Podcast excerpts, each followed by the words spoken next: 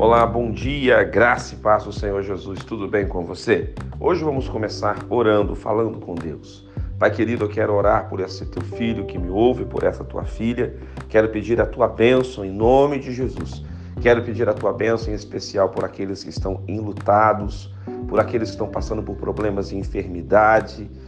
Que o Senhor traga a tua cura, o teu milagre, que o Senhor traga o teu consolo, a tua força todos aqueles que estão sofrendo nesse dia. Em o nome de Jesus. Amém. A palavra do Senhor para você está em Lucas, capítulo 14, verso 33. Assim, pois, todo aquele que dentre vós não renuncia a tudo quanto tem, não pode ser meu discípulo. Ser discípulo de Jesus significa abrir mão de tudo aquilo que está na contramão do reino de Deus, de tudo aquilo que está na contramão das sagradas Escrituras. Renunciar é abrir mão, é não querer mais. É muito importante você entender que para ser discípulo de Jesus, você vai ter que ter você terá que abrir mão da sua razão.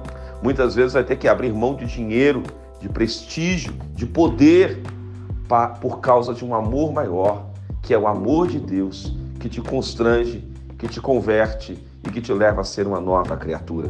Que você não seja dominado por prazer, que você não seja dominado por dinheiro, que você não seja dominado por ego, mas o que domine hoje o seu coração seja o grande amor de Deus e que você possa abrir mão de tudo para ser simplesmente discípulo de Jesus.